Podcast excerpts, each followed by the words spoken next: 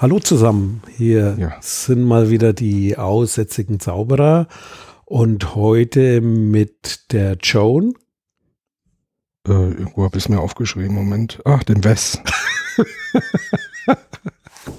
Na, ich kenne ja nicht jeden, der hier mitmacht. Mein Gott. ja, das stimmt, ja, dann- die Gäste. muss man dann schon mal. Wie üblich stellen wir die auch nicht vor. die fliegen ja hier rein und raus wie Ja. fliegende Toaster. Ne? Das Genau, das ist ja nach der Dunkelheit sozusagen. Ne? Genau. Äh, jo, äh, ja, irgendwie, irgendwie haben wir uns ins Schlamassel geritten, indem wir gesagt haben, wir machen jetzt dieses Standarddatenschutzmodell. Deswegen kommt dann nachher auch der zweite Teil, aber zuvor mal also so kurz, was, was ist so los momentan, was ist so aktuell? Es gibt äh, wieder eine Strafe auf Grundlage der DSGVO. Die AOK in Baden-Württemberg hat eine Strafe von 1,2 Millionen Euro eingefahren für einen Datenschutzverstoß. Und zwar haben die Folgendes gemacht. Die haben ein Gewinnspiel gemacht, machen viele. Und beim Gewinnspiel, soweit kommen die meisten, schreiben sie ihre Datenschutzregelung mittlerweile drauf und dann kann man ankreuzen, äh, äh, sozusagen, ich nehme am Gewinnspiel teil, ich will aber auch Werbung und so weiter. Und das ist wohl dort auch so gewesen. Und die haben auch diese Daten dann verwaltet mit den Kreuzchen, haben sie aber ignoriert. Das heißt, die haben allen Leuten Werbung geschickt, von denen sie die Adresse hatten und eben nicht nur denen, die gesagt haben, ich will auch Werbung von euch kriegen. Und das ist natürlich dann schon problematisch, weil naja, Einwilligung nicht Ja. gegeben. ja. Also das, das, was, was sich damit eigentlich sehr, sehr schön aufzeigt, ist, dass eben ähm, wunderbar, wenn man eine Einwilligung einholt, aber man muss dann natürlich auch bitte schön auswerten, was derjenige getan hat, also ob er eingewilligt hat oder nicht und dementsprechend auch die Prozesse dahinter steuern. Ja, das macht ja nichts. Ist ja kein, keine gute Idee, zwar zu fragen, bist du damit einverstanden, wenn wir dir Werbung schicken und er sagt im Prinzip nein oder hat nicht eben, eben direkt eingewilligt und dann trotzdem Werbung bekommt, kommt halt nicht gut rüber. Ne? Genau, und das ist, ich, äh, ich weiß In dem. Fall waren es wie viel? 1,2 Millionen, irgendwie sowas? Strafe meinst du? Ja. 1,24 Millionen Strafe, wo ich jetzt sage, zu viel ist das auf jeden Fall nicht. Ja, kommt drauf an. Also, Ja, okay, 500 Teilnehmer ohne Einwilligung Ja. waren es. Dann könnte man sagen, ja, aber wenn, wenn man jetzt so guckt von der ne? Größe, Hm. das ist ja eins der grundlegendsten Dinge. Das heißt, du sagst, ich mache was auf Einwilligungsbasis und ignorierst das. Das ist schon heftig. Und wie du schon angesprochen hast, das ist äh, häufig ein Denkfehler. Also es ist nicht nur, ich weiß es nicht, ob das online lief. Ich vermute mal, wenn es so online ist, es ist nicht nur die Daten abspeichern, sondern halt auch den Umgang damit zu regeln. Äh, das ist jetzt nicht unbedingt, glaube ich, ein IT-Problem oder irgendwas. Es sei denn, die hätten es nicht abgespeichert richtig, dann wäre es beim Scannen gewesen, aber zeigt halt den ganzen Prozess angucken, von vorne bis hinten und dann halt auch klären, wer hat Zugriff auf welche Daten und wofür nimmt man Zweckbindung und Einwilligung, hat man auch letztes Mal schon gesagt, machen viele verkehrt. Ja, das war das eine. Genau, und das andere ist, ähm, war in der Tagesschau relativ groß. Die äh, Geschichte mit den Sprachassistenten, die ja Mikrofone drin haben, um irgendwie zu reagieren, wenn man mit ihnen reden möchte, um Informationen zu bekommen. Und da ist wohl rausgekommen, die haben die, die ganzen Zeugse da mal äh, sich ein bisschen näher angeguckt, dass die die Mikrofone aufhaben, auch wenn eben nicht diese ähm, ja, ich sage jetzt mal Schaltworte oder Wörter genannt werden, die sie dazu veranlassen sollen, an, äh, im Prinzip zu lauschen, sondern die haben ständig irgendwelche Gespräche mit ähm, mitbekommen, mit aufgezeichnet und letztendlich wohl wahrscheinlich auch ausgewertet. Ja. Also das ist so, ja, wenn ich so einen Lautsprecher habe, der zuhört, der hört halt zu, ne? Ich, deswegen habe ich so ein Ding nicht, weil ich traue dem nicht, weil das Einzige, was mir helfen würde, ist so ein mechanischer Schalter, wo ich weiß, der Lautsprecher ist unterbrochen, aber nicht mal dem traue ich, weil ich nicht weiß, wie der Hersteller den eingebaut hat. Da würde ich zumindest mal einen Test sehen wollen, dass überprüft wurde, dass der Schalter auch ausschaltet oder so, ne? Und das ist, äh, ja, da halten sich die meisten Unternehmen nicht dran. Und dann haben sie auch mal getestet, sozusagen die Genauigkeit, weil es gibt ja quasi zum Start der Aufnahme Schlüsselwörter und die reagieren halt dann auch noch auf ähnliche, was, wenn man weiß, wie die Technik funktioniert, jetzt nicht unbedingt überrascht. Und das äh, ist halt gut, wenn sowas mal untersucht wird, dass es sozusagen so mal einen Test gibt Und da wurde von, was war das, Max-Planck-Institut und Bochum, Uni in Bochum, die haben das getestet und haben halt mal verglichen sozusagen auch äh, ja, mit deutscher Sprache in Deutschland, weil die sind nicht unbedingt auf Deutsch optimiert und mit irgendwelchen Sachen ausprobiert, äh, sozusagen, dass äh, wie wird das Wetter am Sonntag oder so ähnlich, was war das? Äh, Tagesschau Vorhersage am Sonntag hat Amazon irgendwie äh, aktiviert. Also, dass quasi die Wörter auch da voll daneben liegen können, weil das halt eine bestimmte Bandbreite hat. Und was auch wieder interessant war, äh, ja, da hören auch Leute mit, um die Qualität zu verbessern, weil die Technik musst du irgendwie anlernen und du brauchst auch Leute, die trainieren und das sind auch Leute, die zuhören. Ja, manche Firmen haben gut, manche schlecht beantwortet, manche haben, ja, muss man mal gucken. Ich hoffe, da äh, gibt es dann auch Reaktionen und dass da irgendwie was gemacht wird. Was ich auch spannend fand, ist Xiaomi, die Chinesen. Die haben gesagt, äh, wir stellen keine Geräte für den deutschen Markt her. Wenn sich die jemand hier aufstellt, dann hat der die schon. Beschreibung nicht gelesen, weil das können wir gar nicht. Das heißt, wir können das gar nicht steuern, wenn ihr in eurer Sprache da redet. Keine Ahnung, was da rauskommt, weil die sind nicht für Europa gedacht. Und die werden auch nicht für Europa gebaut und sollen da auch nicht verkauft werden.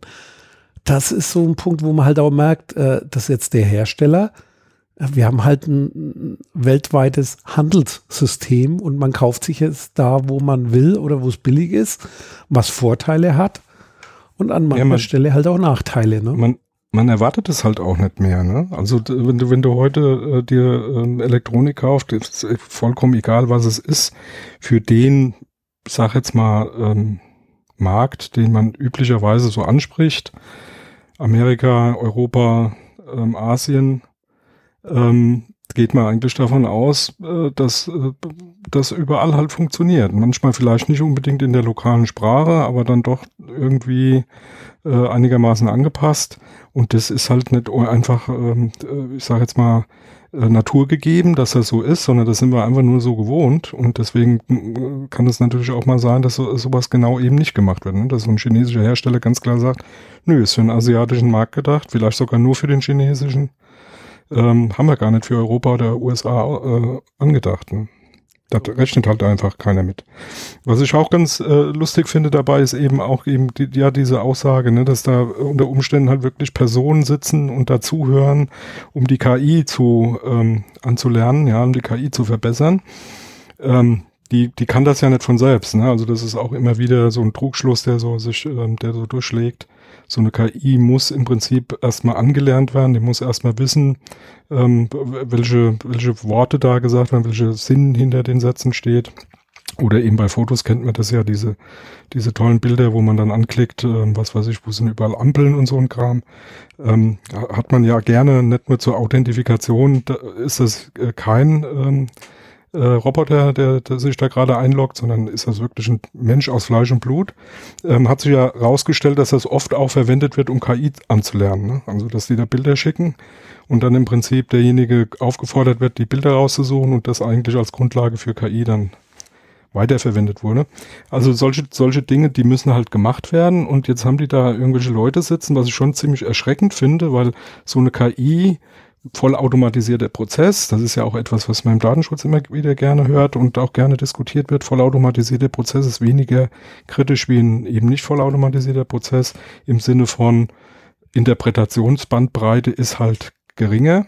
Ja, und das ist halt hier genau nicht gegeben. Ne? Also, dass da irgendwelche Leute, das Mikro ähm, ist auf und dann, was ich sage jetzt mal übertrieben, ins Schlafzimmer hören oder so, finde ich schon relativ unangenehm.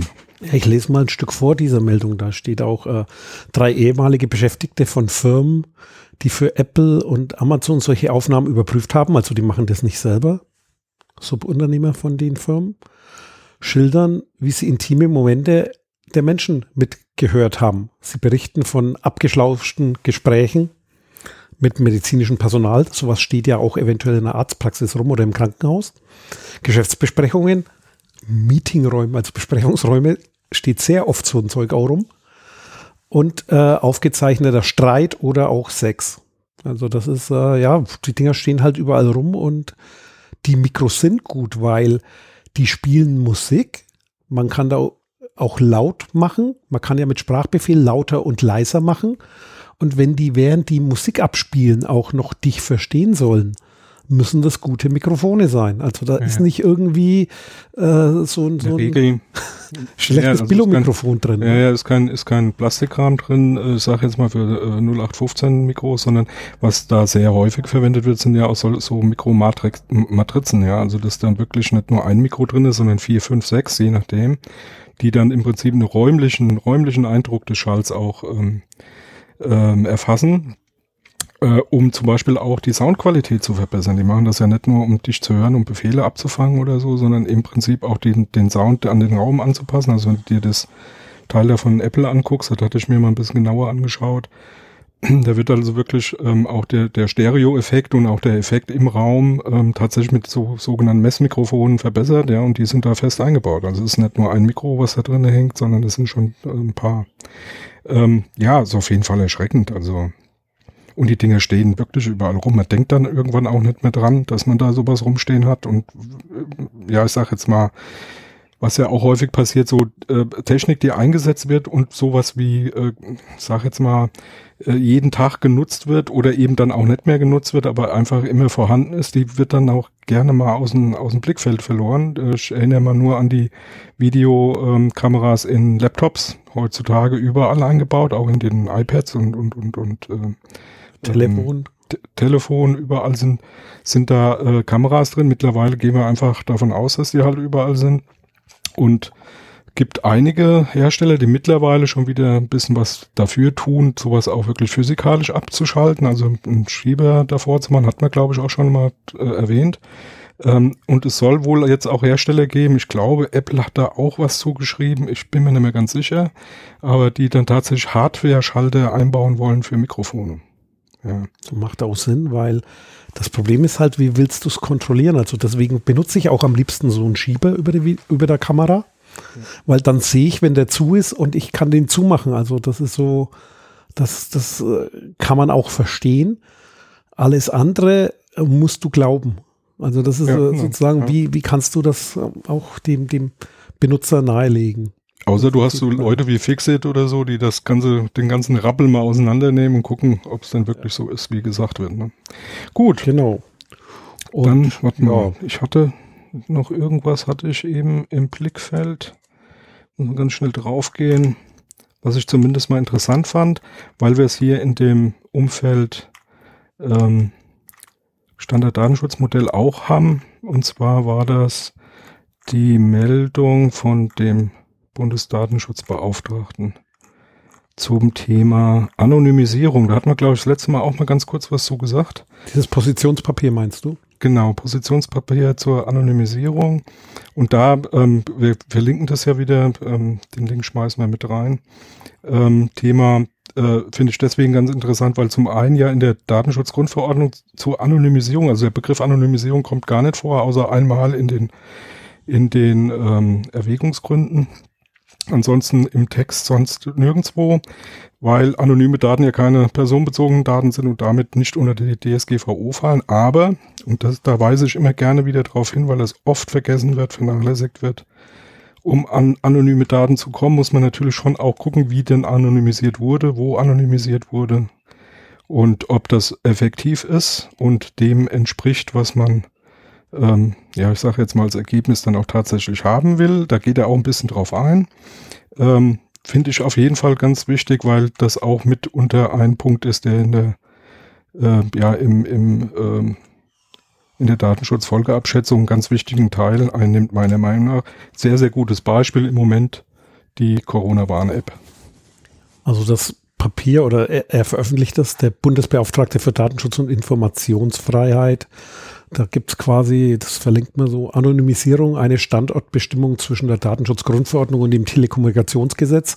Das Schöne mhm. ist, da gibt es das Positionspapier und dann sind sämtliche Stellungnahmen auch da. Also ist eine Menge Lesestoff, aber wer da mal reingucken muss, äh, reingucken will, müssen. Oder muss. Ja, weiß ich. Da, da das war jetzt, wir müssen da öfter reingucken in sowas. Aber wer sich mal für sowas interessiert, also das ist nicht schlecht, dass da sozusagen auch die Bandbreite ist. Da kann man dann auch gucken, sozusagen verschiedene Blickwinkel, wer hat welches Interesse. Also da sind sozusagen Fachleute, dann aber auch äh, ja, der, der Dialogmarketingverband, also sozusagen die Werbeindustrie, dann Unternehmen, DIN, Normenausschuss, dann äh, Versicherungswirtschaft, aber auch äh, Internetwirtschaft und auch Universitäten. Also das sind die verschiedensten Sachen und äh, finde ich gut, dass das transparent gemacht wird und so veröffentlicht ist natürlich auch zu erwarten, denn er heißt ja nicht nur Bundesbeauftragter für den Datenschutz, sondern auch für die Informationsfreiheit.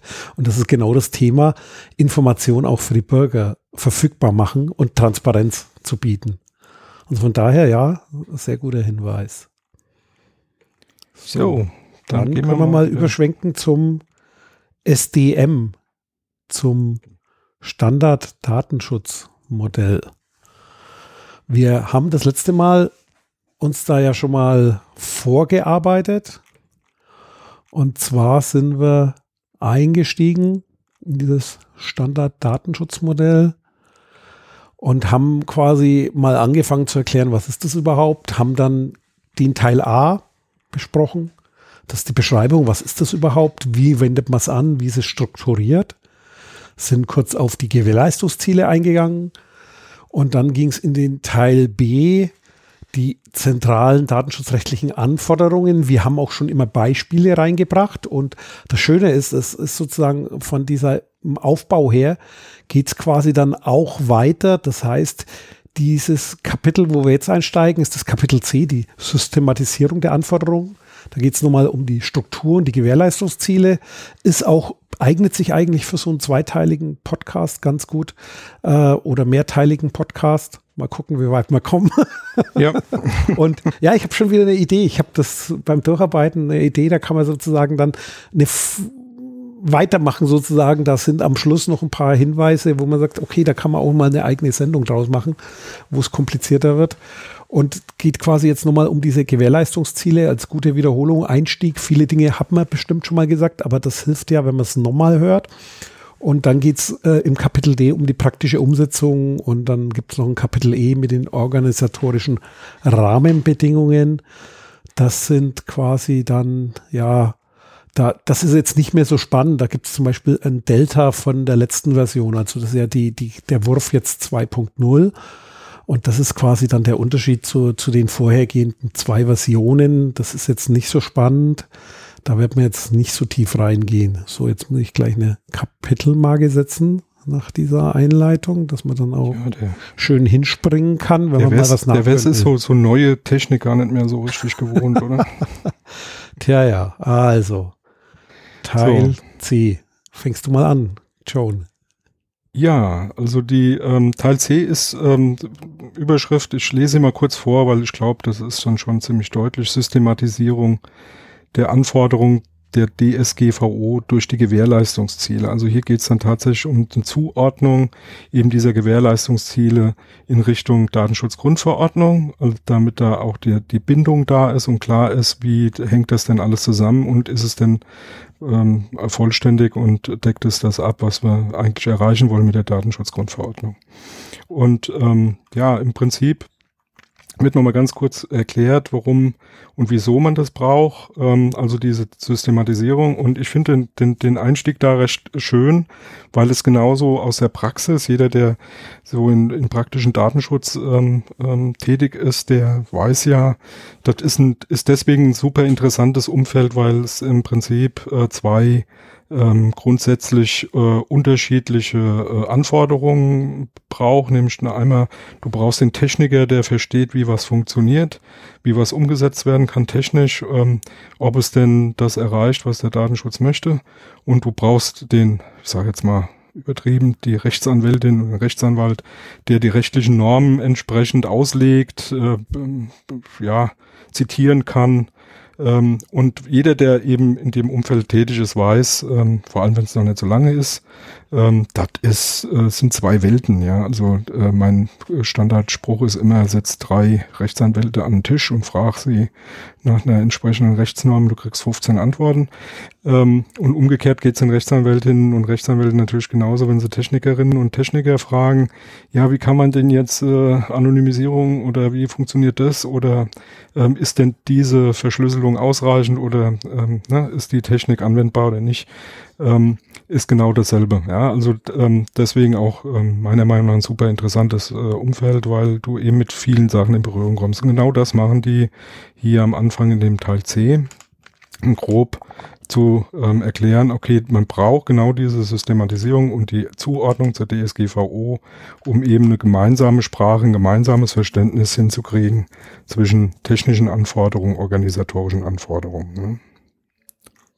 Und dann geht es quasi ins Kapitel, ich würde mal sagen, C11.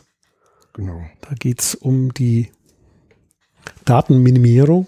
Das heißt, das Gewährleistungsziel der Datenminimierung. So wenig wie möglich, so viel wie nötig. Das heißt, äh, angemessen steht da mal drin und Zweck, also Zweckbindung, dieses zentrale Element, das wir vorhin angesprochen haben bei dem Beispiel der bei der AOK da schiefgegangen ist. Das heißt, wenn ich sage, äh, ich nehme deine Daten nicht zum Zweck der Werbung, dann heißt das auch nicht. Oder umgekehrt, wenn ich sage, nur zum Gewinnspiel, dann auch nur zum Gewinnspiel. Und das sozusagen äh, richtig zu beschränken, äh, das ist jetzt mal ein sehr einfaches Beispiel.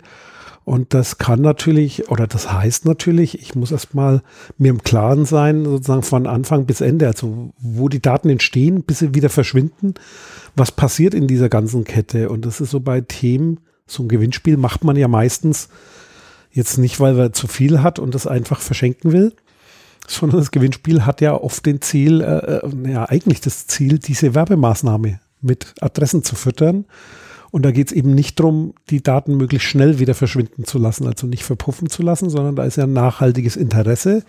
Wie kann ich meinen Datenbestand ja qualitativ hochwertig aufbauen oder pflegen oder weiterentwickeln? Und genau aus dem Grund wird das gemacht und dieser Zweck, der muss halt dann genau angeguckt werden und wie gesagt, äh, aber auch zu spiegeln. Nehmen wir jetzt mal so eine Krankenversicherung zu Werbezwecken da gibt es natürlich trotzdem noch Grenzen. Das heißt, diese Daten dann auch zu beschränken auf das Minimale, was diesem Zweck noch entspricht und die dann auch nicht sozusagen wieder weiterverkaufen, ist also alles zu hinterfragen. Das heißt, dieser ganze Lebenszyklus von der Wiege bis zur Bahre oder vom, vom Entstehen der Daten äh, bis, bis zum Verschwinden ja. anzugucken. Mhm. Und ja, ja gibt es verschiedene Methoden. Also wenig Daten, den Speicher zu begrenzen und natürlich äh, so, so datenschutzrechtliche Voreinstellungen ist auch so ein, so ein Thema. Also Privacy by Default nennt man das. Das heißt, äh, nicht sofort alles immer rauszuholen oder zu speichern und so weiter. Ja. Ja, ein wichtiger Punkt äh, generell ist sowas tatsächlich auch ähm, zu prüfen und zu überprüfen. Ne? Ähm, also sprich, kann ich mit weniger Daten eventuell auch schon zum Ziel kommen und so weiter. Ähm, aber äh, gehen wir mal zum nächsten Punkt. Ähm, Verfügbarkeit. Verfügbarkeit ist auch ähm, ein wichtiger Punkt, der äh, bei den üblichen, ich jetzt mal, Sicherheitsbetrachtungen, also so das, was man so im BSI-Grundschutz und überhaupt den ganzen Leuten, die sich mit Security befassen, natürlich ein ganz wichtiges, ähm, äh, ganz wichtiger Faktor ist, der da auch äh, Raum einnimmt ähm, wo, wo ich mal kurz einen Unterschied vielleicht sehe oder ein ähm, bisschen mehr einen Fokus beim Datenschutz schon äh, sehe, ist, dass es hier natürlich schon darum geht, ähm, Verfügbarkeit der Daten zur Verarbeitung dann sicherzustellen und das auch unter Last, ja. Also ähm, äh, Verfahren zu entwickeln, die die Daten verfügbar machen, natürlich nur demjenigen, der ähm, auch eine Berechtigung hat, die Daten zu verarbeiten, ähm, aber eben auch äh, nicht nur unter normalen Bedingungen, sondern eben auch unter widrigen Umständen. Ne? Also was würde denn passieren, wenn äh, zum Beispiel, was weiß ich, ein System ausfällt oder äh, ein Rechenzentrum, äh, keine Ahnung, keinen Strom mehr hat und solche Dinge, ähm, dass das tatsächlich auch überprüft wird und äh, in den Bewertungen, in eine Risikobewertung auch mit einfließt. Und als Ergänzung dazu noch Verfügbarkeit. Äh, begrenzt sich aber nicht nur halt auf das Technische. Das war jetzt sozusagen Ausblick, wie das technisch umzusetzen ist. Verfügbarkeit ist aber auch ein Aspekt, äh, der unterschätzt wird, ist äh, diese Transparenz. Dafür ist es auch notwendig, dass die dann verfügbar sind. Also wenn ich quasi als Betroffener mal eine Anfrage mache, äh, dass dann gesagt wird, nee, das wäre jetzt zu aufwendig, um deine Daten rauszusuchen. Also auch der Aspekt gehört noch mit einer, ja, in, in eine Verfügbarkeit, würde ich mal sagen, mit rein, die Verfügbarkeit von Daten, aber immer aus dem Punkt, äh, welche personenbezogenen Daten habe ich da und wie ist die Verarbeitung. Und da kann mal eine hohe Verfügbarkeit gefordert sein oder auch mal keine oder eine niedrige. Und das ist sozusagen halt genau zu prüfen. Jo. So, nächster Punkt, Integrität. Hatten wir ja im ersten Teil auch schon mal kurz drüber geplaudert. Ähm, die Richtigkeit der ähm, äh, Angaben beziehungsweise der Daten, die da verarbeitet werden und eben auch die Sicherstellung, dass die im laufenden Prozess dann tatsächlich auch so bleiben, ja, also ähm, integer sind. Die ein Punkt, der mir da das letzte Mal schon dazu eingefallen ist, so im Nachgang beim drüber nachdenken, ist natürlich auch ähm, eben äh, Eindeutigkeit ähm, von Aussagen ähm, sicherzustellen. Ich habe also schon Systeme gesehen, die unter Umständen eben, weil sie gewachsen sind, weil sie an verschiedenen Stellen bestimmte Abfragen machen, auch äh, zu dem zu dem unschönen äh, Ergebnis kommen, dass ähm, zu, zu unterschiedlichen Zeiten oder eben im unterschiedlichen Ablauf ähm, es zu unterschiedlichen Einwilligungen kommt. Also ne, der, der Betroffene auf der einen Seite mal bei dem äh, bei einer Rechnung oder irgendwas, einer, einer Korrespondenz, eine Einwilligung gegeben hat, die ist zurückgegangen und dann aber bei einem Online-Verfahren dann ähm, eine Einwilligung äh, eben nicht gegeben hat. Und ähm, der geneigte Anwender ähm, kommt dann sehr, sehr häufig zu dem Schluss, dass eine Einwilligung vorliegt. und dann wird die halt verarbeitet. Ähm, sehe ich jetzt persönlich anders. Also wenn es denn zu solchen ähm, äh, Unstimmigkeiten kommt, dann äh, sollte man schon auch einen Prozess äh, haben, der dafür sorgt, das eindeutig zu machen, auch wenn es ähm, nachteilig sein kann. Ne? Aber kommt äh, in der Praxis gar nicht mal so selten vor, dass solche Situationen entstehen das auf jeden Fall. Ich meine, sagt, das, das Wort kommt ja von Unversehrtheit, Reinheit, Unbescholtenheit und da kommt es halt drauf an, also sozusagen in der Datenverarbeitung der korrekte Inhalt mit diesem Kontextproblem. Das heißt, John, wie du gerade ein Beispiel genannt hast, äh, weiß derjenige auch, für was er ein Kreuzchen setzt und weiß der Nutzer, der das dann hinterher benutzt, auch für was das Kreuzchen gesetzt wurde. Also diese, diesen sozusagen äh, korrekte Zuordnung, korrekter Inhalt, aber dann auch auf einer technischen Ebene, der sich nicht ändern kann. Oder wann hat der sich geändert und von welcher in welche Richtung? Also so ein, äh, da nimmt man ja schon, so, so Einwilligung kann man ja ganz einfach denken, dann nehme ich so ein Feld, das nur zwei Zustände hat, 0 oder 1 oder wahr oder falsch oder ja oder nein. Und das lässt sich schön umschalten, aber ja, wann? Und wurde das verändert? Also sozusagen zur Integrität zählt der unmodifizierte Zustand. Also es wird nicht verändert. Und das Gleiche kann ich erkennen, wann es geändert wurde. Also sozusagen bei so einem Hinweis, von wann ist denn das? Ja. Und das sind so Punkte, ist, die da alle mit drin stecken. Das ist eigentlich ein ganz guter ähm, ja, Einstieg, ähm, mal so eine Auskunft ähm, zu probieren. Ja. Einfach mal zu fragen, wo kommt denn meine Einwilligung her? Oder wann habe ich die denn gegeben und äh, kann derjenige die dann tatsächlich nachweisen? Ja, das ist manchmal auch ganz lustig, was für Antworten da kommen.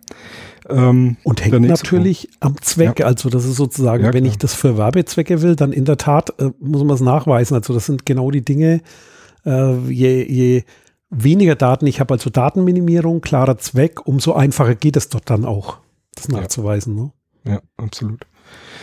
Ja, ähm, Genau. Nächster Punkt wäre Vertraulichkeit.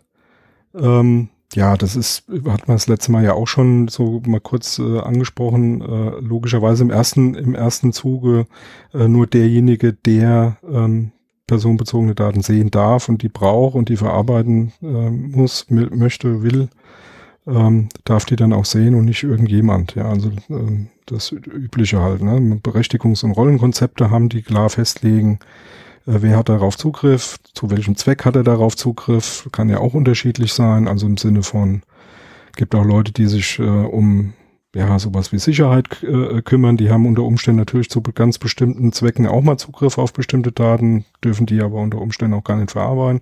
Also all diese Dinge müssen sauber geregelt sein und äh, sauber abgebildet sein in so einem Prozess.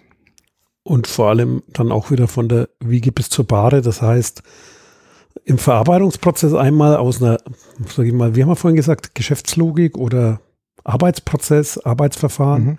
aber auch technisch von der Wiege bis zur Bahre. Das heißt, äh, Backup mit Betracht. Ja, das heißt, wenn ich Thema. Berechtigung irgendwo auf der Oberfläche davor lege äh, und die Daten liegen hinten rum, oder das erinnert mich dann immer an das Beispiel, so was so als Witz immer gesagt wird, bevor du was in Aktenvernichter schredderst, mach bitte eine mach Sicherheitskopie, also kopieren und dann durch einen Aktenvernichter. Also das sind genau solche Sachen. Ich glaube, das Bild ja, zeigt ja, genau. dann ein bisschen, was so ja. äh, schief gehen kann, soll, will, muss. Das ist, ist übrigens ein schönes Beispiel gewesen. Ne? So Backups, ähm, das ist alles kein Hexenwerk. Das Thema ist in der Regel, wenn man es beschreibt, sich anguckt, ähm, Verfahren dafür ähm, kreiert, äh, man muss nur dran denken. Das gibt's halt auch. Man macht Backups, ja. Ähm, und da muss man einfach sauber geregelt haben, was passiert mit denen. Ne? Dass da keiner jetzt äh, in seiner Aufgabe versteht, da ständig reinzugucken und nach dem, nach dem Wes oder nach der Joan zu gucken, ähm, was sie da alles äh, vor smarten Lautsprecher in der Küche getrieben haben oder so, ist auch klar. Aber eben, es muss halt sauber äh, dokumentiert sein, muss durchdacht sein und dann funktioniert das auch in der Regel. Ja. Aber oft denkt man halt nicht dran. Und wie überall, je früher man dran denkt, in dieser Kette, umso, äh, umso billiger ist es, weil wenn du mal deine Backups am Laufen hast und merkst dann, oh, ich habe nie dran gedacht, dass es hier ein Berechtigungsthema gibt, also so ein Vertraulichkeitsthema, dann ist es teuer. Wenn das von vornherein dir klar ist, sozusagen, wenn ich dran denke an Vertraulichkeit, das von Anfang bis Ende mal drüber nachzudenken, dann ist das sehr schnell oder, ja, oder einleuchtend umgesetzt und jedem klar, wenn man dran ja, denkt. Genau. Jo. Nächste Thema, sehr schön. Weil du es gerade von der Kette hattest. Nicht Verkettung. Ja.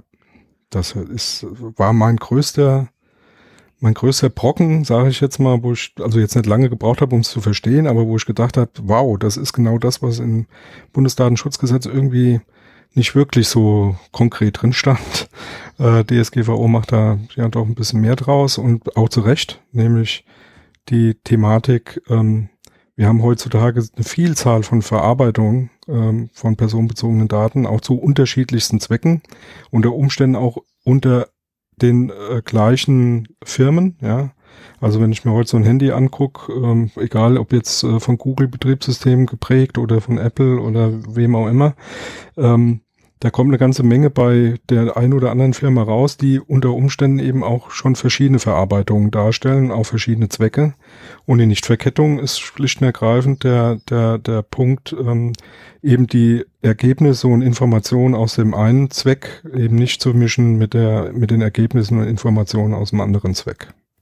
Das ist aber. Im Groben. Ja, können wir, können wir auch wieder das Beispiel nehmen hier mit äh, Preisausschreiben, Werbung. Yep. Was wir also automatisch Datenbestände hatten, ja. verketten. Äh, wenn ich grundsätzlich sozusagen meine Adressdaten für Werbung hernehme, egal aus welchem Eingangstor die kommen, ja. hat man genau dieses genau. Verkettungsproblem. Ja. Beziehungsweise je mehr ich filtere, auch aus größten Datenbeständen, äh, kannst du über Verkettung wieder was rausfinden. Neue Informationen gewinnen, genau. Also das ist ja genau so der, der, der Punkt, warum ähm, Big Data in Anführungsstrichen ähm, so, ein so ein Problem darstellt, äh, weil äh, Big Data ja, wenn man es ganz in, in, der nackten Lehre sich anguckt, die Data Lakes sagen es ja schon, riesige Seen mit Daten drin, ähm, da rühre ich halt mal drin rum, dann hole ich mir raus, was ich brauche. Das ist ja, das widerspricht ja dem, den Grundzügen des Datenschutzes. Ähm, und ähm, was halt auch immer wieder ein, ein, ein Thema ist, ähm, wo, wo man es relativ schnell auch sieht, wo, warum Nichtverkettung tatsächlich ein, ein, Thema sein muss und sauber betrachtet sein muss, Anonymisierung ne, oder Pseudonymisierung. Also ähm, die, die, den, den Versuch, eine Zuordnung zu natürlichen Personen in irgendeiner Form, technisch oder eben auch organisatorisch, aber meist technisch, äh, zu unterbinden, funktioniert natürlich nicht umso mehr, neue, andere Informationen, die verbunden sind oder die einem zugeordnet werden können, damit ähm, einfließen lassen kannst. Und da ähm, wird es dann halt äh, wirklich äh, schwierig. Ne? Und das ist äh, gerade ein Thema, was sehr, sehr viel äh, und sehr lange diskutiert wird.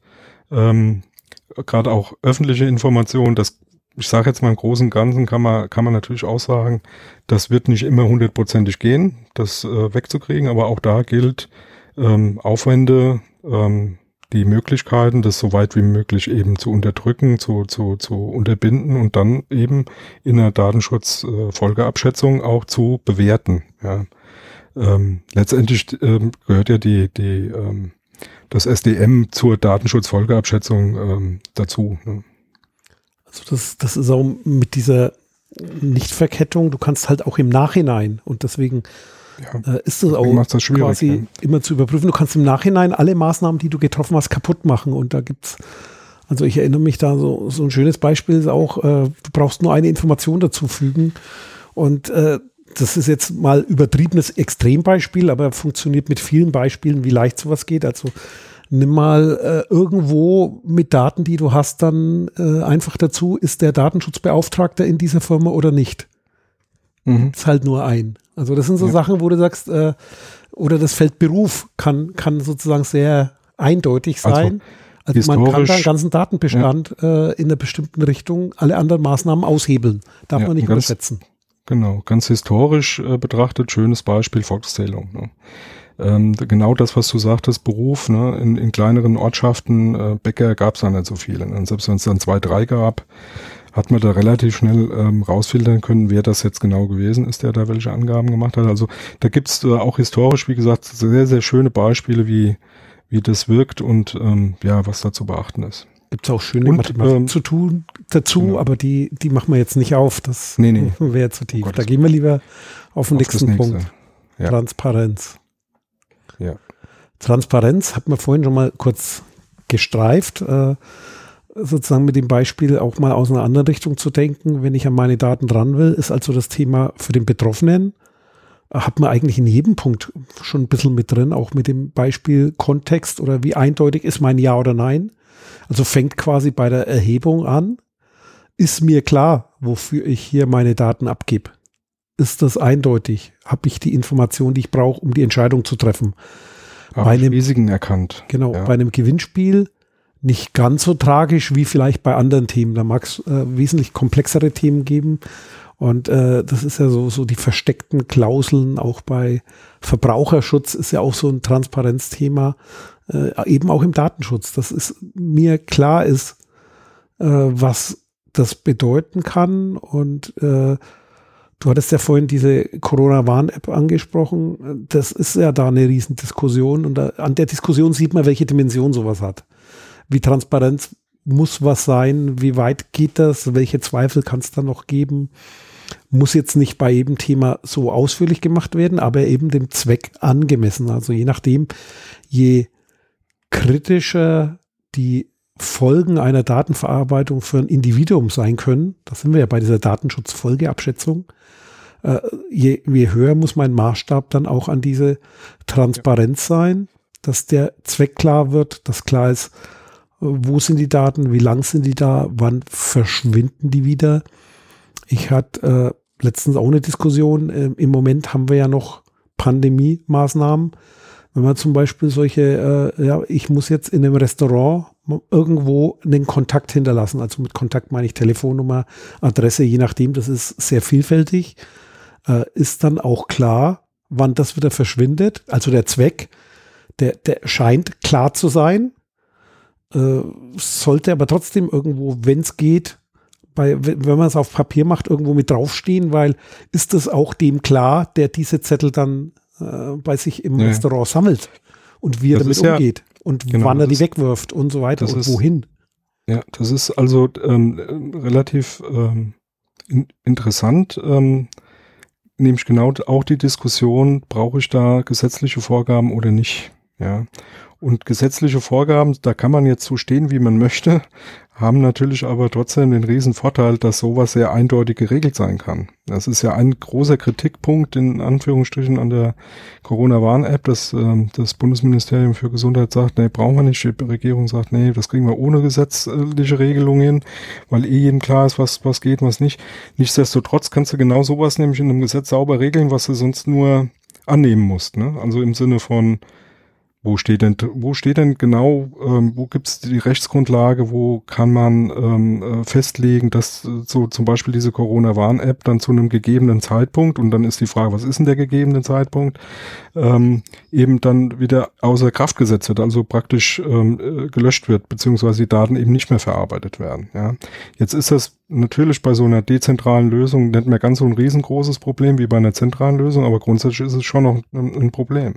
Und ähm, das finde ich da an der an der Stelle wirklich sehr sehr interessant. Ja und äh, Transparenz, ähm, klar, das, ähm, ohne ohne Transparenz kein Vertrauen. Ja also wenn wenn du nicht transparent klar machst, wie was funktioniert, aus welchem Grund du was wie machst, ähm, brauchst du dich nicht zu wundern, wenn keine keine äh, Akzeptanz da ist. Ne?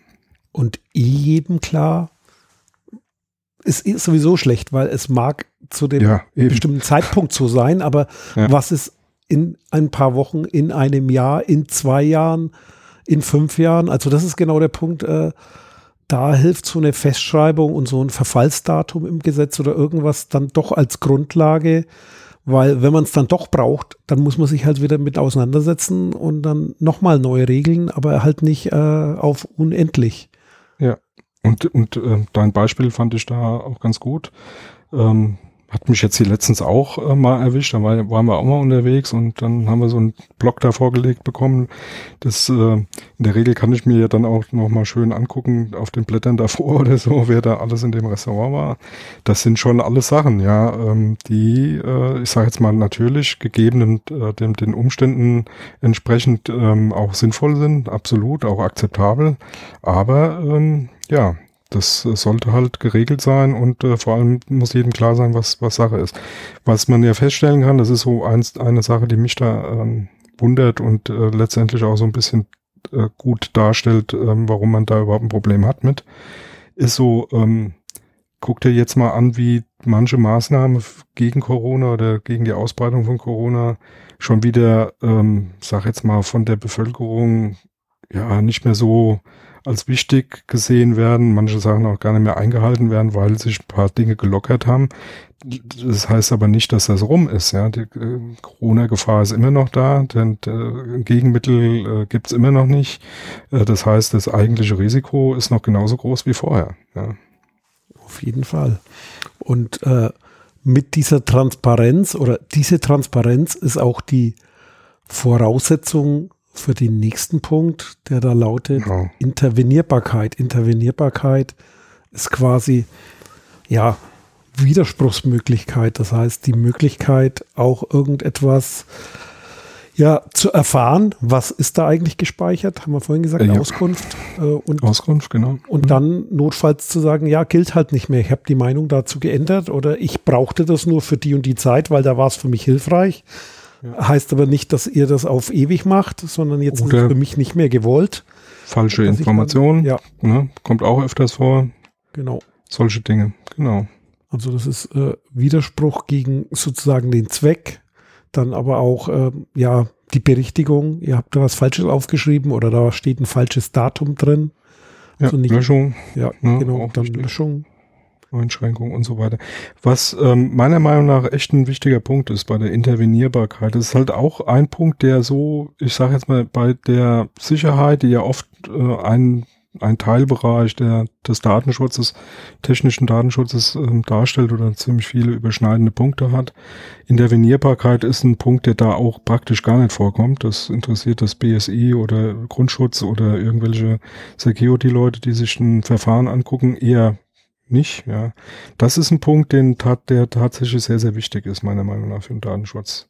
Verfahren da drin zu haben, Prozesse da drin zu haben, äh, die dafür sorgen, dass sowas nicht ins Leere läuft. Also wenn ich jetzt als, als Joan da äh, bei, was weiß ich, irgendeiner deutschen Firma anrufe und sage, hier, hab da jetzt Werbung bekommen, jetzt hätte ich gerne mal gewusst, was ihr da für Daten von mir habt und das dann irgendwie aufgenommen wird und dann ins Leere läuft, sprich ich da gar keine Antwort bekomme, ähm, niemand bearbeitet das und so, dann ist das nicht gut und letztendlich auch ein Problem, ja.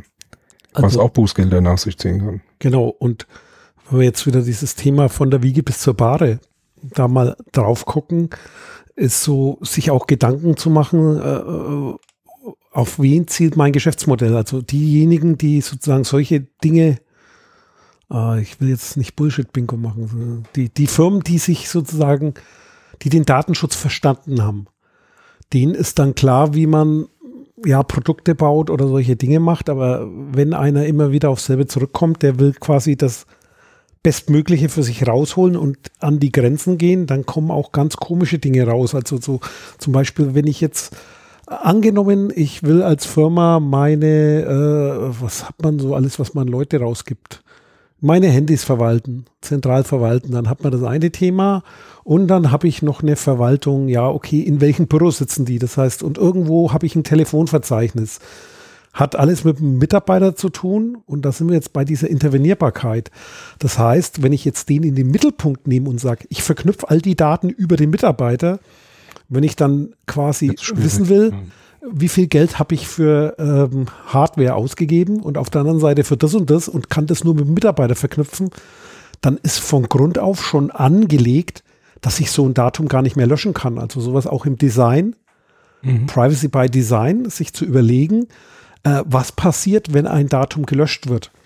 Funktioniert dann mein Datenmodell noch? Funktionieren meine Systeme noch? Das heißt, auch so äh, quasi ein Datenmodell aufzusetzen und wir kommen immer wieder zurück, weil es momentan das Thema ist, Corona-Warn-App, wurde ja über dieses Design am Anfang sehr viel diskutiert, gestritten.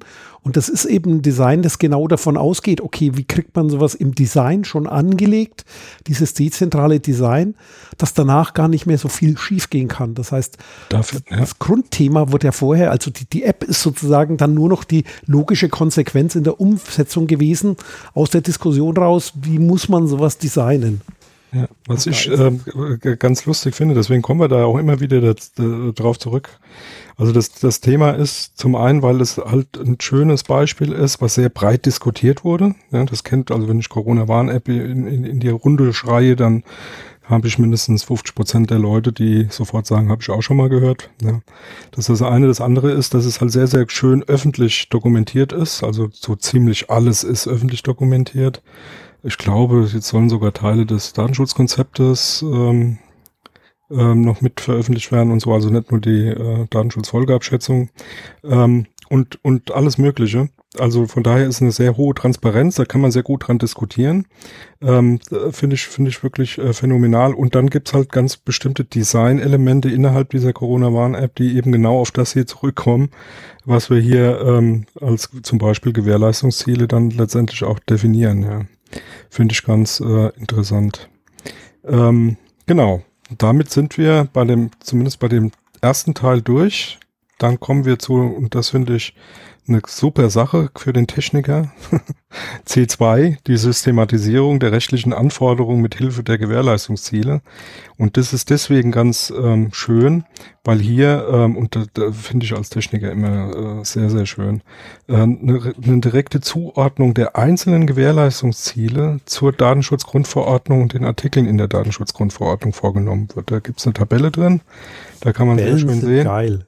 Tab ja, nicht, nur, weil, ja. nicht nur weil Tabellen äh, geil sind, sondern vor allem, weil es für mich dann immer, ja, wo steht das denn? Dann, dann oh, Datenminimierung, das findest du in Artikel 5 Absatz 1 und dann äh, kann man sehr schön zitieren und das, das bringt ähm, das bringt dann, äh, äh, ja, ich sage jetzt mal Sicherheit und vor allem äh, die Leute haben dann das Gefühl, dass du da wirklich äh, ganz tief drin bist. Ne?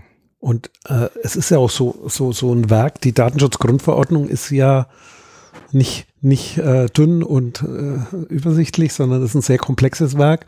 Und ja. das, diese Tabelle, die ist sehr viel wert, weil die genau hier dieses, wo, was hängt mit was zusammen? Also das ist eben so, ja. Das taucht in vielen Dingen auf und an vielen Stellen und das ist halt nicht alles eindeutig. Und mit dieser Tabelle kann man schön durchgehen. Also so Beispiel, da ist jetzt hier quasi dann die Transparenz. Wo finde ich die Regeln in der DSGVO? Hier im Artikel 5 brauchen wir jetzt gar nicht drauf eingehen. Ja. Und dann haben wir die Nichtverkettung, die taucht dann auf und diese Intervenierbarkeit taucht an ganz vielen Stellen auf, aber auch die Datenminimierung ist öfter genannt. Und äh, das ist schon schön. Also sozusagen Fehler, Diskriminierungsfreiheit, Integrität ist auch mehrdimensional und das lässt sich hier schön durchgehen. Also allein die Tabelle ist es schon wert, in dieses Papier mal reinzugucken auf ja. Seite 29. Also wer das mal aufmacht äh, und kämpft sich bis auf die Seite 29, 30 vor, der hat da äh, sehr viel Mehrwert, weil allein die Tabelle sich anzugucken, wenn man sich mal so rechtliche Regelungen erschließen will, die ja auch sehr abstrakt sind, äh, da ist das schön, schöner Ankerpunkt. Das ist also genau. quasi wirklich schön, ja, wirklich für die Praktiker dann, gemacht. Absolut. So, und dann kommen wir zu dem Teil D. Und den finde ich halt auch so total spannend. Ähm, auch wenn er sehr abstrakt ist, aber das ist auch gut so, ja, weil ähm, zu detailliert macht dann auch manchmal nicht wirklich Sinn, vor allem weil äh, die die ähm, Änderungsmodi jetzt nicht alle fünf Wochen irgendwelche neuen Techniken aufweisen können und von daher macht das schon Sinn, da ein bisschen zu abstrahieren. Und zwar ist der Teil D die praktische Umsetzung. Der Titel schon, ja, genau das ja, sucht man. genau. Und ähm, ja, da, da, werden halt wirklich zu den einzelnen ähm, äh, Faktoren, die wir, die wir genannt haben, Gewährleistungsziele, die wir genannt haben, ähm, im Prinzip äh, kurz aufgelistet, was sind denn die typischen Maßnahmen dazu? Also was äh, würde denn zum Beispiel bei D11 geht's dann los? Verfügbarkeit. Was sind typische Maßnahmen zur Verfügbarkeit? Wie kann man das umsetzen? Ähm, und das finde ich halt auch, ähm, ich sage jetzt mal so als Steckbrief, als äh, erste Annäherung, dass man das noch konkretisieren muss, ist, ist unbenommen, ja. Aber als erste Annäherung, als äh, Hilfestellung, ähm, habe ich denn darüber schon nachgedacht, habe ich da, habe ich irgendwas vergessen? Da ist das wirklich sehr, sehr wertvoll.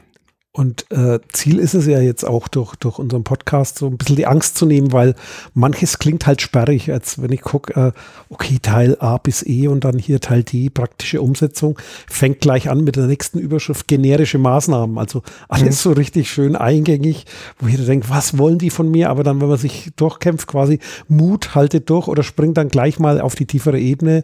Und wie bei dem Beispiel hier, Verfügbarkeit steht halt drin hier, Sicherheitskopien gucken, deine Konfiguration, deine Datenstrukturen. Genau, Schutz vor äußeren Einflüssen. Konzept. Ne? Wie kann ich es genau. wiederherstellen? Äußere Einflüsse, genau. Sabotage, höhere Gewalt. Schadsoftware. Haben wir jeden Tag. Genau. Wenn wir Windows benutzen. Hm? So. Dokumentiert dir das Zeug.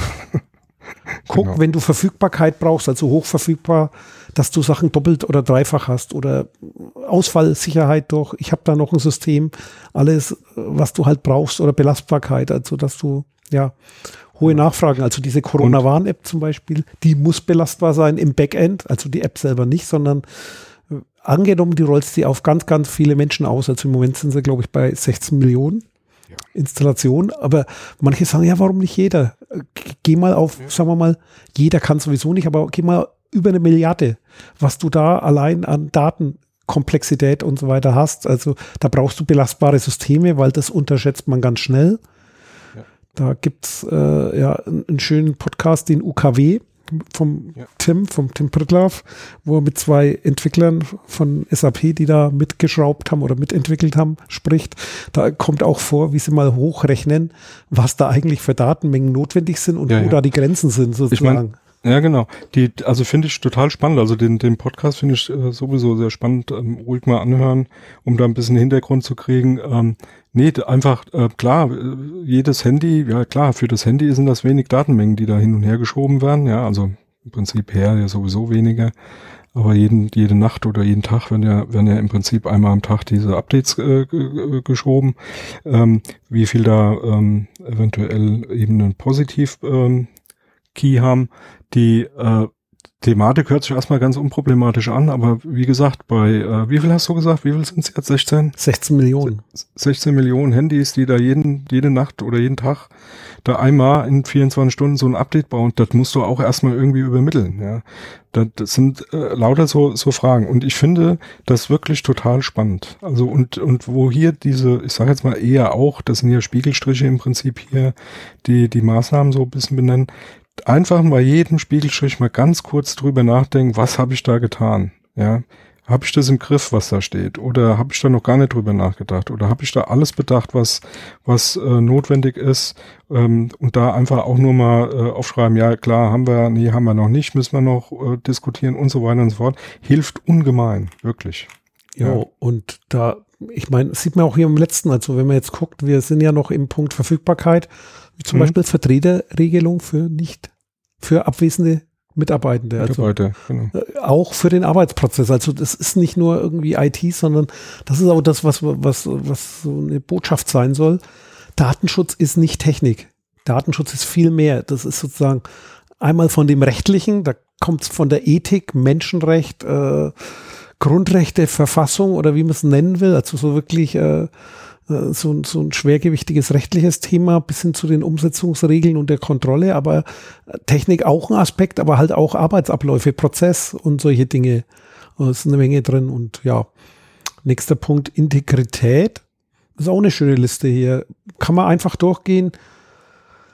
Wollen wir hier jetzt aber nicht machen. Einschränkungen, ne, ein paar so Beispiele. Ja. Dann Einsatz ja, von Prüfsim, ja. hat man vorhin schon mal. Wann ist ein Datum? Wie kann ich das feststellen? Das sind hier eben Beispiele kann ich ein Kryptoprotokoll nennen, also kann ich sowas wie einen Hashwert machen, da sind sehr schöne Stichworte drin. Dann, äh, wie wir vorhin gesagt haben, bei so einem Datenmüll kann ich überhaupt löschen, bis hin zu, ja, äh, IT-Systeme härten, damit die sich sozusagen, damit die nicht alles auf einmal machen, nicht angreifbar sind, nicht Fehler behaftet sind, weil sie dann Fehlfunktionen haben können. Also einfach so eine schöne Checkliste. Ja. Äh, was ich lustig finde, ist, was ich ganz interessant finde, ist der Punkt äh, Festlegung des Sollverhaltens von Prozessen.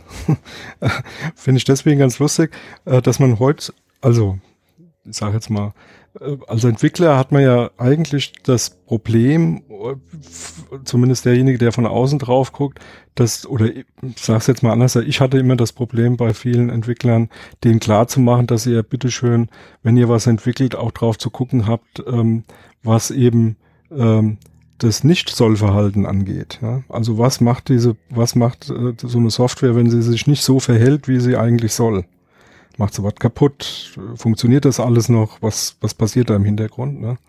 Und ähm, das eigentliche Festlegen des Sollverhaltens ist ja, sage jetzt mal, ist ja eh klar. Ich meine, ich lege als derjenige, der sagt, die Software soll das und das tun oder der Prozess soll das und das abbilden, lege ich ja fest, was ich da für, was ich da reinstecke und was da hinten rauskommen soll. Ne? Also das eben das Verhalten dieses Prozesses beziehungsweise der, der Software. Ja, und ähm, heutzutage musst du, ja, aber äh, ist klar, ne? Früher war das das einzige Ziel, dass die Software, die durfte jeden Unsinn machen, aber das, was sie machen sollte, das musste sie mindestens auch tun. Ja? Sonst hast du kein Geld gekriegt, ganz einfach.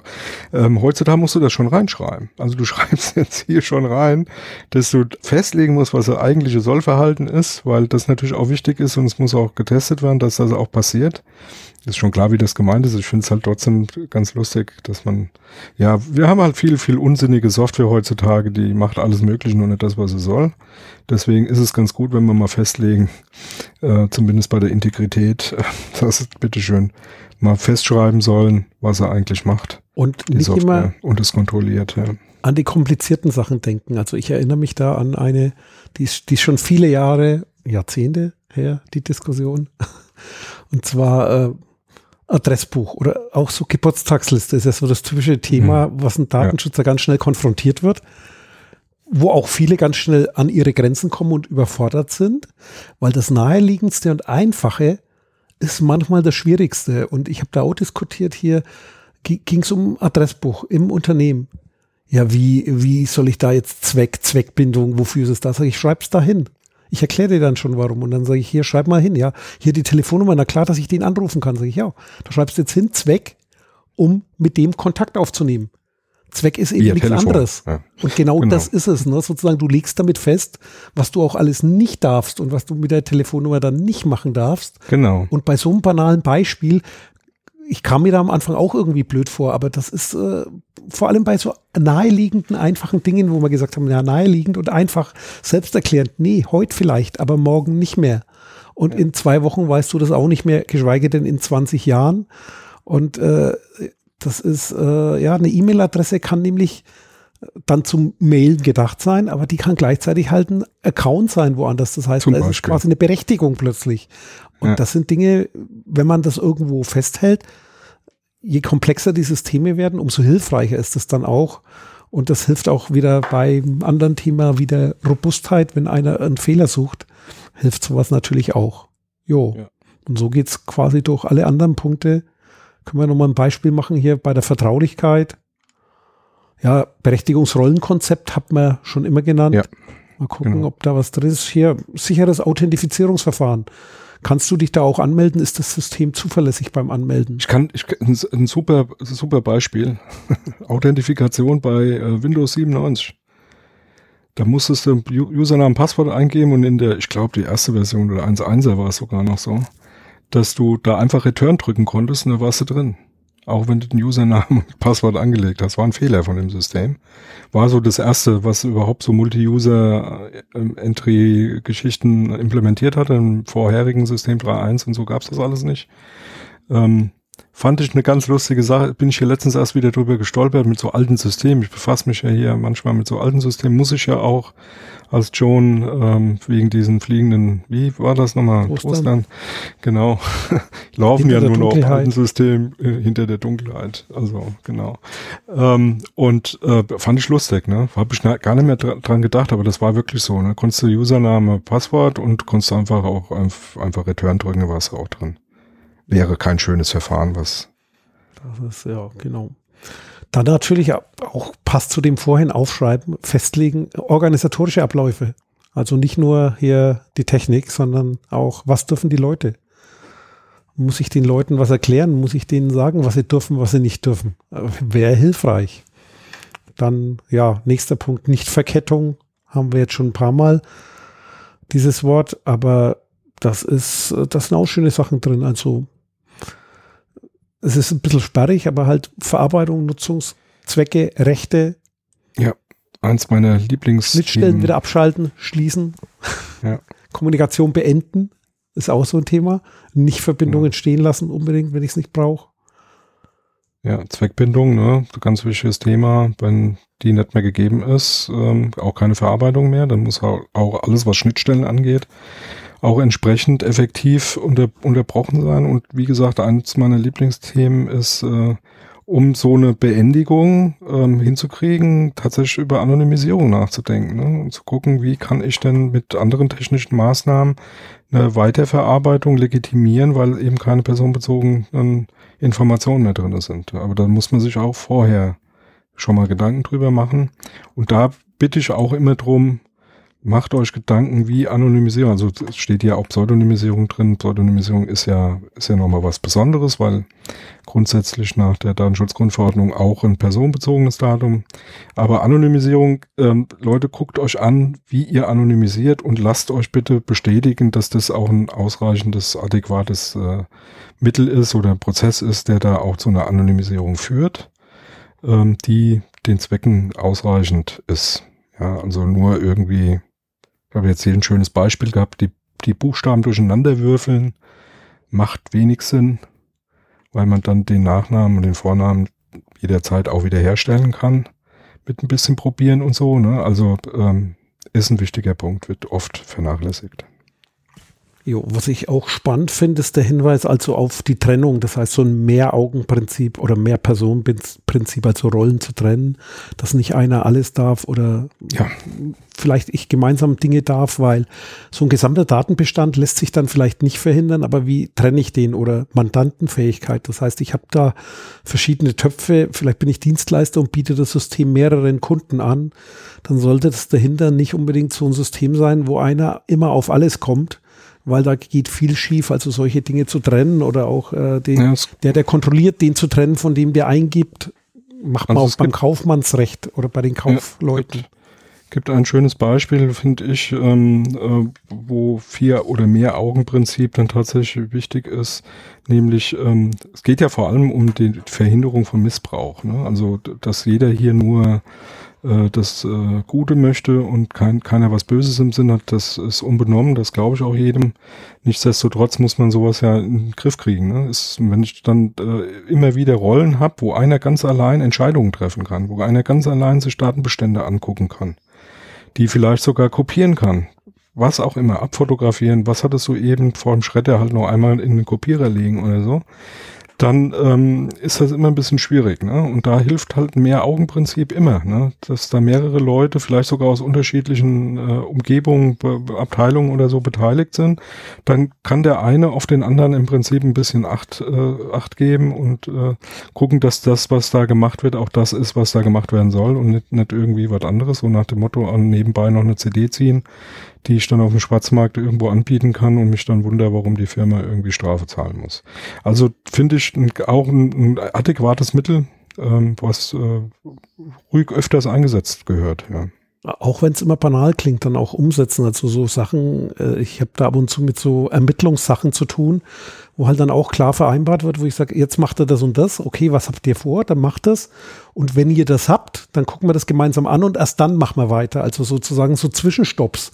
Die sind meistens nur formell, aber die werden dann auch dokumentiert und äh, wenn man das mal mit den Leuten, die ermitteln, durchmacht, ich habe die normale Erfahrung, die bedanken sich auch hinterher, weil das auch für die hilfreich war, sowas zu dokumentieren. Das heißt, die fühlen sich dann auch selber abgesichert und fühlen sich dann auch wohler dabei, weil die auch merken, wenn die in solche Inhalte reingucken, uiuiui, ich sehe da Dinge, die ich vielleicht gar nicht wissen will und so weiter. Also das ist also nicht nur so ein einseitiges Ding, das hilft da. Und ja, ein Punkt fällt mir noch auf, das ist der letzte äh, ein geregeltes Zweckänderungsverfahren, weil das ein schöner Hinweis ist, denn die DSGVO hat ja da eine Öffnung. Das heißt, ich kann unter bestimmten Umständen nachträglich einen Zweck ändern, erweitern und so weiter. Und das sollte man sich natürlich auch genau angucken, weil so eine Möglichkeit hatte man ja im alten Recht eigentlich gar nicht oder so, Ja. so, so eine, sagen wir, eine klare Regelung zu dem Thema. Eine Möglichkeit gab es schon, aber es gab keine klare Regelung dafür und das ist da auch nochmal ein guter Hinweis und das zeigt, wie umfassend diese Liste ist. Jo, nächster Punkt. Hatten wir schon ein paar Mal, aber jetzt mehr kon konkrete Angebote an Maßnahmen. Ja, also Dokumentation ist die Grundsatz, also ist eins der grundsätzlichen Dinge, die für Transparenz notwendig sind. Ohne Dokumentation ist Transparenz schwierig. Das heißt, in fast jedem dieser Punkte, die hier aufgeführt sind, ich will gerade mal gucken, ich glaube in nicht nur fast jedem, doch in, in, ja, ein, zwei, nee, einen Punkt gibt es, wo nicht Dokumentation drinne steht. Ne? Ansonsten steht ja bei jedem Punkt Dokumentation. Dokumentation, Dokumentation. Also wichtig, dokumentieren. Und, äh, und zwar, das ist auch ein wichtiger Punkt, der mir in der Praxis immer wieder, ähm, ja, sag mal, Sorgen bereitet. Dokumentation, die das dokumentiert, was ist und nicht was sein könnte. Ja. Ja, Oder sein sollte wünsch dir was. oder sein schön wäre zu sein, ja, sondern Dokumentation, die das widerspiegelt, was ist. Auch wichtig für Dokumentation immer ähm, saubere Prozesse implementieren, die das auch regelmäßig prüfen, weil so Produkte, Projekte, Datenverarbeitungssysteme, die man hat, die ändern sich ja auch im Laufe der Zeit, die werden alt, äh, werden ersetzt, werden neue Sachen reingebaut und so weiter und so fort. Dokumentation ist nur so viel wert, wie sie das widerspiegelt, was in der Realität auch stattfindet. Ganz wichtiger Punkt. Und dann geht's hier um, ja, logischerweise mit einer guten Dokumentation kann ich Informationen weitergeben an denjenigen, der da betroffen ist, der da Rechte hat, die er ähm, dann auch nutzen möchte. Ähm, ja, und zwar in allen möglichen, in allen möglichen um, um, Umgebungen und Situationen. Ne? Also hier äh, erster Punkt, ganz klar hatten wir eben auch, welche Verarbeitungstätigkeiten habe ich denn da überhaupt ähm, und ähm, kann ich denn nachweisen, was zum Beispiel Rechtsgrundlagen sind. Ja? Also wir hatten das Thema Einwilligung, muss ich natürlich auch irgendwie nachweisen, dass eine Einwilligung vorliegt. Ja. Ja, oder auch die Versionierung. Hier ist klar, zu welchem Zeitpunkt was gegolten hat. Genau. Also welche Version befinde ich mich? Am Anfang macht man es vielleicht, dann aber lässt man schnell bleiben. Also da, genau. Das sozusagen immer wieder so zu tun, ist, ist sehr auf, äh, es ist schwierig, weil äh, es liegt, es ist menschlich, das nicht zu tun, sich da zu wehren. Routine äh, mögen viele nicht, manche brauchen die. Äh, und hier so eine Versionierung ist auf jeden Fall hilfreich. Äh, ja, ja, ich habe das mit dem Datenschützer besprochen. Ja, aber was hast ja, du mit dem besprochen? Welche Version? Ne? Genau. War das vor Ach, vor 13 Jahren. Mit welchem Datenschützer? Auf Grundlage welches Gesetzes? Ach, so. Also genau. das sind so Sachen, ja. Und dann geht's gleich weiter mit der Intervenierbarkeit, die wir auch schon hatten, die hier auch ist. Da finde ich bemerkenswert, dass da der erste Punkt noch ist, weil den hat man, glaube ich, so noch nicht angesprochen. Kann ich eine differenzierte Rücknahme, also das ist sozusagen Punkt, äh, geteilt. Das heißt, ich kann teilweise zurückgehen von irgendwas oder ich kann Teile widerrufen sich sowas zu überlegen, wie das funktioniert. Also nicht nur ja, nein und wie setze ich es um, kann ich ein Datum löschen, sondern gibt es da Stufen dazwischen. Ist auch ein schöner Hinweis und äh, sozusagen dann Kennzeichen dafür zu setzen, dass ich das auch irgendwo nachvollziehen kann, was aber auch äh, so die Dualität des Datenschutzes wieder ausmacht, weil äh, du sollst damit aber auch kein Überwachungssystem aufbauen. Also das ist ja, sozusagen äh, sehr heikel, zu Punkt. viel auch ja. nicht und die Dinge durchgehen, aber dann halt auch angemessen umsetzen. Ja, genau. Jo. Ein schöner Punkt, der, der mir dann nochmal ins Auge gesprungen ist, weil der ähm, auch in der, in der ähm, Datenschutzgrundverordnung natürlich einen, einen Punkt äh, einnimmt, der wichtig ist, aber auch in, im Bundesdatenschutzgesetz schon auch ein Thema war, nämlich Scoring, ne, Profilierung oder Profiling von ähm, Aussagen, die über personenbezogene Daten dann halt getroffen werden können. Das typische Thema ist äh, Kreditvergabe und so ein Zeugs. Ähm, kommt nicht so häufig vor, aber wenn es vorkommt, ist es halt ein ganz heikler Punkt. Ne? Und da ist halt auch hier äh, ganz wichtig, äh, Transparenz funktioniert nur, wenn ich sauber dokumentiere, ähm, was sind die Faktoren für eine Profilierung, für eine Scoring ähm, wie werden, wie werden solche Entscheidungen getroffen und ähm, was für, was für Gegenmaßnahmen ich äh, zum Beispiel auch für Überprüfungen da noch drinne habe. Ähm, schönes Thema deswegen, weil äh, künstliche Intelligenz ja ein ganz riesiges äh, Umfeld bietet, ähm, wo wir mittlerweile, nachdem es jetzt ein paar Jahre wieder sehr gehypt wurde, das ist ja kein neues Thema, KI gibt's ja schon, gab schon in den 60ern, dass ähm, Thema ähm, deswegen ähm, doch immer wieder hochkommt, ähm, in letzter Zeit eben über KI dann eben so, so dieses Profiling zu machen oder eben Scoring, wo wir, wo wir gerade die letzten Monate viele ähm, Dinge ähm, ja gehört haben, wo, wo das halt nicht funktioniert, weil es eben nicht diskriminierungsfrei ist. Ja. Ja. Weil ganz bestimmte Dinge da halt einfach ähm, äh, gar nicht eingeflossen sind. Ne? Ich will da nur dran erinnern, ähm, hier, äh, was war das hier mit, mit ähm, äh, in Amerika äh, irgendwie äh, wer äh, besonders gefährdet ist, äh, Straftaten zu, zu machen und so und ähm, dann letztendlich klar war, dass das äh, ja im Endeffekt total diskriminierend ähm, das ganze System total diskriminierend aufgebaut war schon. Ja. Und also KI ist da kein ist da kein Hilfsmittel, wird auch, glaube ich, ich habe da irgendwie im, im Ohr, dass zumindest bei der Kreditwirtschaft ähm, KI praktisch eher ein Tabuthema ist. Ich bin mir nicht mehr ganz sicher, aber ich glaube, die haben sich da irgendwie mal dazu durchgerungen, das komplett rauszunehmen, zu sagen, machen sie nicht, weil äh, weil sie letztendlich auch gar nicht darstellen können, wie denn diese Ergebnisse entstehen. Ne? Also warum hat die äh, Joan eben keinen Kredit bekommen? Ähm, dann habe ich das Recht, mir dann von denen sagen zu lassen, hier, wie macht ihr das überhaupt? Wie ist denn das rausgekommen? Und mit KI ist das halt schwierig zu erklären. Ja. Das ist da, glaube ich, ein Haftungsthema sozusagen. Die Auch, haften dann für Entscheidungen und können sozusagen nicht erklären. Und das ist ein hohes Risiko dann auch finanziell für die. So erinnere ich mich zumindest an die Diskussion, aber ich kann dir auch im Moment den aktuellen Stand nicht sagen. Jo, was. Aber kommt auch hier vor, also finde ich. Ja, äh, ist auf jeden Fall, genau. Ja, dann. So, was haben wir? Intervenierbarkeit. Intervenierbarkeit hat man schon, die Differenziertheit, das hat man schon, also dass es sozusagen teilweise ist. Und dann käme auch nochmal die Datenminimierung natürlich. Und da geht es halt auch darum, welche Attribute, weil es ist ja nicht so, dass du nur ein Datum hast, du hast ja gleich immer die Umstände dazu, das Metadatum und so weiter und da auch dran zu denken, brauche ich wirklich alles oder sozusagen bei Bildverarbeitung brauche ich wirklich alles, was da drin steckt, äh, um meinen Zweck da zu erreichen, also nicht sicherheitshalber mal mehr erfassen, sondern eben ja. Daten minimieren, äh, schützt vor Missbrauch und vor nachträglichen Begehrlichkeiten. Ich will ja nur dran erinnern, äh, Mautbrücken, ja, ja, Ziel, Zweck der Mautbrücken ist die Überprüfung der ähm, erhobenen Maut, also die Mautbrücken selbst ähm, machen ja nur Stichprobenprüfung der eigentlichen äh, Mautzähler. Das funktioniert irgendwie eben nicht über die Brücken, sondern da gibt es äh, andere Gerätschaften an der Autobahn, die die, die, die ähm, äh, LKWs im Prinzip ähm, zählen und deren Weg ähm, dann umrechnen und da, darüber dann die Maut berechnen. Diese Brücken machen dann nur eine Stichprobe.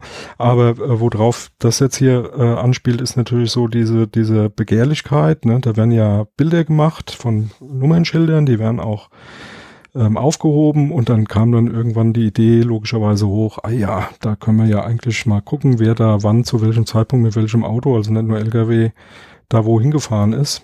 Ähm, und das war eine Riesendiskussion. Ne? Und da ähm, war halt auch das Thema. Ne? Zweck war eigentlich ein ganz anderes. Die Daten sind aber da, Begehrlichkeiten sind da und dann wird das immer direkt zu einem Problem. Ja, und äh, ich meine, Be Begehrlichkeiten gibt es da immer und äh, auch Naivität. Also so, ich erinnere mich äh, zu einer Diskussion, das war, glaube so um Ende der 90er, also schon lange her, da ging es um Kreditkartenkriminalität. Und dann kamen die Chipkarten, Chip-basiert und wie kann man das noch sicherer machen und so weiter, wo dann auch Ermittlungsbehörden eigentlich überrascht waren. Da merkt man auch die verschiedenen Dankansätze. Was, ihr speichert die Pins nicht? Also die ging tatsächlich davon aus, dass sozusagen eine Bank diese Pins zentral speichert. Es gab wahrscheinlich auch welche. So, das ist wieder dieser zentrale, dezentrale Ansatz. Ich bin mir sicher, da gab es auch welche, die das zentral gemacht haben, aber die, die es richtig implementiert haben und die zentral, was, ihr habt da keine Hintertür drin? Also das sind genau diese Sachen, die genau. da drin stehen. Aber ich sage, äh, ja, kann man auch von einer ganz anderen Richtung rangehen. Ne? Und das ist, äh, da sind wir dann automatisch bei dem letzten Punkt, Gewährleistungsziele als Designstrategie, der dann nochmal zusammenfasst, halt das Thema, den Grundsatz Datenschutz durch Technikgestaltung, also by Design und by Default, also Technikgestaltung und Voreinstellung. By Design wäre jetzt so ein Thema wie, ja, ich, ich sehe das gar nicht vor. Also ein Passwort wird nicht zentral abgelegt. Das wird generiert, das wird sozusagen sicher übermittelt und es existiert nur dort. Und datenschutzfreundliche Voreinstellung ist das Thema, was wir Negativbeispiele äh, Webseiten aufrufen und dieses Cookie-Banner das ja, ja, immer ja. aufregt. Das ist äh, immer ein Beispiel, wie es schief gegangen ist und da unterstelle ich auch Absicht das absichtlich zu machen und falsch zu machen, um die Leute zu ärgern, damit sie auf den Datenschutz schimpfen. Aber das Fass machen wir jetzt nicht auf, das haben wir schon öfter diskutiert. Und das ist quasi, ja, ein, ein nochmal die Zusammenfassung, Punkt. wie man das grundsätzlich implementiert. Schön, schöner Punkt ähm, äh, ist dann auch, äh, äh ja, was kommt wieder auf diese Corona-App zurück, was ja jetzt so ein bisschen in der Kritik äh, steht, nämlich diese, diese Thematik Datenschutzfolgeabschätzung muss äh, vor der Erstellung eines äh, Produktes, eben jetzt hier dieser äh, Corona-Warn-App, ähm, gemacht werden, um dann das Design von vornherein äh, so darauf abzustellen, dass eben Protection by Design, Datenschutz by Design gewährleistet ist. Ähm, da kann man sich drüber streiten. Also im Grundsatz ist das vollkommen richtig, am besten natürlich vorher. Aber bei der Corona-App finde find ich die, die Gegenargumentation auch nicht ähm, von der Hand zu weisen, dass das natürlich nur dann möglich ist, wenn du die Zeit dazu hast. Ne? Also ähm, wenn du das praktisch parallelisiert äh, in so einem sehr kurzen Zeitfenster, ich weiß nicht genau, wie, wie lange haben die ähm, für diese dezentrale App gehabt? Fünf Wochen, sechs Wochen, irgendwie sowas? Ich glaube 50 ähm, Tage war die, die Zeit von ja. Auftrag bis äh, Veröffentlichung ja. waren größer. So, da kannst du natürlich Tage. jetzt, kannst natürlich nur schwer, ähm, sag jetzt mal vorher, dir über die Datenschutzfolgen ähm, bis ins kleinste Gedanken machen, das durchdiskutieren in der, in der Öffentlichkeit und dann anfangen, irgendwas zu programmieren, zu tun. Dann wären wir wahrscheinlich äh, genauso weit wie die Engländer oder noch weiter ähm, davon entfernt, was zu kriegen. Ähm, aber die äh, grundsätzliche, der grundsätzliche Gedanke dahinter und der grundsätzliche Ansatz ist natürlich vollkommen richtig. Ne? Vorher Gedanken machen, ins Design mit einfließen lassen. Also was wir eben hatten, Datenminimierung, das kann ich nicht hinterher machen. Ich kann nicht erst äh, überlegen, äh, 150.000 verschiedene Daten zu erheben und dann mir hinterher Gedanken darüber zu machen, was kann ich jetzt alles weglassen, was brauche ich nicht, sondern das wäre schon klug, das vorher zu tun. Und ähm, das gehört da alles mit dazu. Und das finde ich auch einen ganz, ganz wichtiger, ganz, ganz wichtigen Ansatz. Da hilft das SDM genauso wie äh, die Datenschutzfolgeabschätzung bei. Genau, so, so eine Designstrategie. Und weißt du, was auch eine gute Designstrategie oder vorausschauend datenschutzfreundlich ist? Wenn wir unsere Zuhörerinnen nicht überfordern und sagen, bevor wir jetzt in die nächsten Punkte einsteigen, weil jetzt kommt so, ein, so ein Abschnitt, geht's äh, weiter mit Verarbeitungstätigkeiten. Da geht's quasi in eine ganz andere Thematik rein. Würde ich mal sagen, ist das ein guter Abschluss, um zu sagen, ein Cut, weil sonst fallen euch die Ohren ab, oder? Was meinst du? ja, also wir haben 100 Pro wieder zig Sachen vergessen, aber macht ja nichts, weil. Wir haben es ja vergessen und äh, den Rest kriegt ihr auch noch um die Ohren gehauen. Genau. Irgendwann. Also jo. mach's gut, Wes. Ne? Ciao. Ciao. Dieses Angebot ist keine Rechtsberatung und vollständig subjektiv. Zu Risiken und Nebenwirkungen lesen Sie die Gesetzgebung und fragen Ihren Datenschutzbeauftragten oder Rechtsanwalt.